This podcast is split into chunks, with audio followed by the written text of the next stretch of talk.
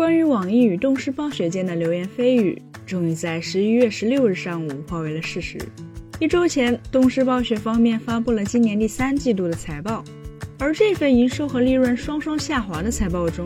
更是用一句话让无数暴雪游戏的国服玩家提心吊胆。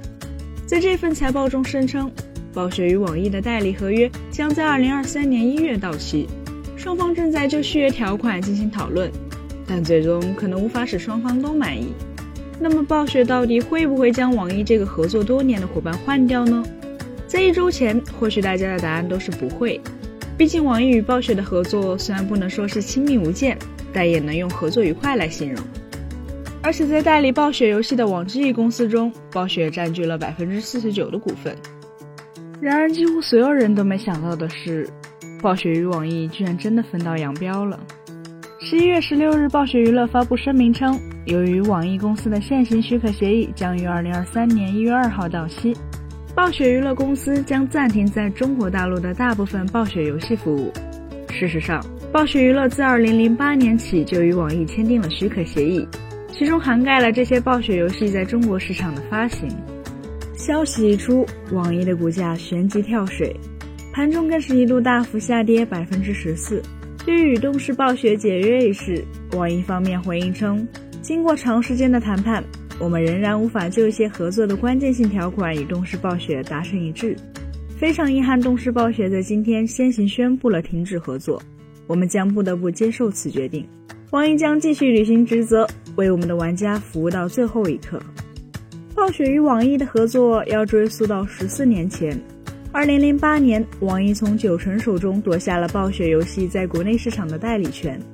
由此也引发了国内网游史上围绕代理权争夺的一次经典战役，以及一个影响了互联网传播的文化事件——贾君鹏“你妈妈喊你回家吃饭”出现。二零零九年六月七号，《魔兽世界》因代理权转移需要审批而暂时停服，使得数以百万计的玩家陷入了无聊的状态。失去家园的玩家在《魔兽世界》贴吧里消磨时光。而在贾君鹏这个帖子里，大批玩家的跟帖几乎都是同一句话，那就是哥回的不是帖子，是寂寞。从某种意义来说，贾君鹏这个帖子正好反映了当年以魔兽世界为代表的端游的火热。当年的魔兽世界毫无疑问是真真正正的摇钱树，甚至能够将九成从名不经传的末流小厂带到一线大厂的地步。但端游的衰退，则被许多业内人士认为是导致此次暴雪与网易不欢而散的根源。当年九成与暴雪闹翻，不光是前者引入了彼时还处于暴雪背后维旺迪竞争对手美国 EA 的投资，而且在分成上更是寸步不让，因此也给了网易趁虚而入的机会。只可惜时代变了，属于端游的黄金时代已经过去，现在已然是手游的天下。君不见，就连欧美大厂都一头扎进了手游的怀抱。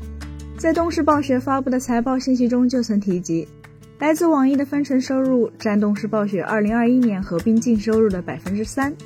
而东视暴雪去年八十八亿美元的营收有百分之十九点六来自暴雪娱乐。换而言之，来自网易的分成贡献了暴雪娱乐百分之十四的营收，也就是二点六四亿美元左右。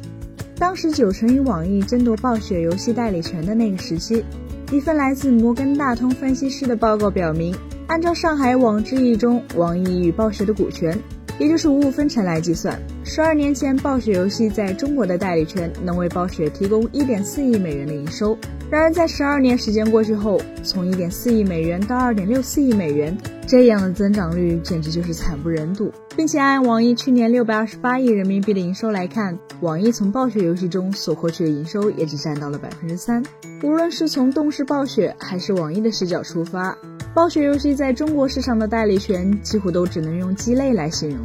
那么问题就来了，对于商业公司而言，毕竟谁都不会嫌钱多，能赚钱的业务，即便是鸡肋，显然也是好的。怎么双方就谈崩了呢？对此，有玩家改变了《魔兽世界》里的一句经典台词：“我曾见证过无数游戏的崛起与衰落，也曾见证过无数代理的诞生与毁灭。”十几年来，游戏公司的贪婪都不曾改变过。这条公告出现在这里，更是印证了这一点。贪婪或许是此次代理权风波中的关键词。目前有传言称，东视暴雪方面的狮子大开口造成了这样的节目。在合同年搞事情不仅仅是职业体育圈的惯例，同样也放之四海而皆准。暴雪与网易一直以来都是每三年续签一次，而上一次续签则是在二零一八年。按常理，续签工作最迟在今年夏季就已经开始。事实上，续约工作最初应该是非常顺利的，要不然暴雪的《守望先锋二》也不会如此丝滑的完成过渡。只可惜，微软收购动视暴雪俨然就成为了黑天鹅事件。毕竟要想在新的体系中更有话语权，就得用业绩来说话。可偏偏动视暴雪的业绩现在不太好。在不久前刚刚发布的财报中显示，二零二二年第三季度动视暴雪的净收入仅为十七点八二亿美元，同比下降百分之十四。即便是顶梁柱《使命召唤》系列的最新作《使命召唤：现代战争二》也表现堪忧，所以此时向网易狮子大开口，简直再正常不过。和网易显然也不是好相遇的，毕竟暴雪游戏早已不复当年之勇。如今其游戏用皮带尽显来形容，可以说是一点也不为过。并且网易也有着属于自己的倚仗，那就是版号。众所周知，如果海外游戏的代理权更迭，在原代理商不配合的情况下，是需要重新申请一次版号的。上一次有海外网络游戏拿到版号，还是在二零二一年六月十八号，距今已有五百多天。而为暴雪的游戏重新申请一堆版号，而且这一堆游戏里，除了炉石传说以外，全是端游。在目前整个游戏行业都在过冬的情况下，真的有这样的冤大头存在吗？除了网易外，国内几乎没有一家公司能够接盘。所以在不少玩家看来，网易与暴雪如今更像是在借助舆论互相牵扯，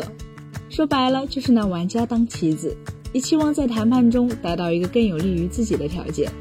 毕竟鸡肋虽然是食之无味，弃之可惜，但每年暴雪的游戏在国内市场还是能为两家各自贡献百分之三的营收。在如今这样的市场环境下，显然没人会嫌赚的太多。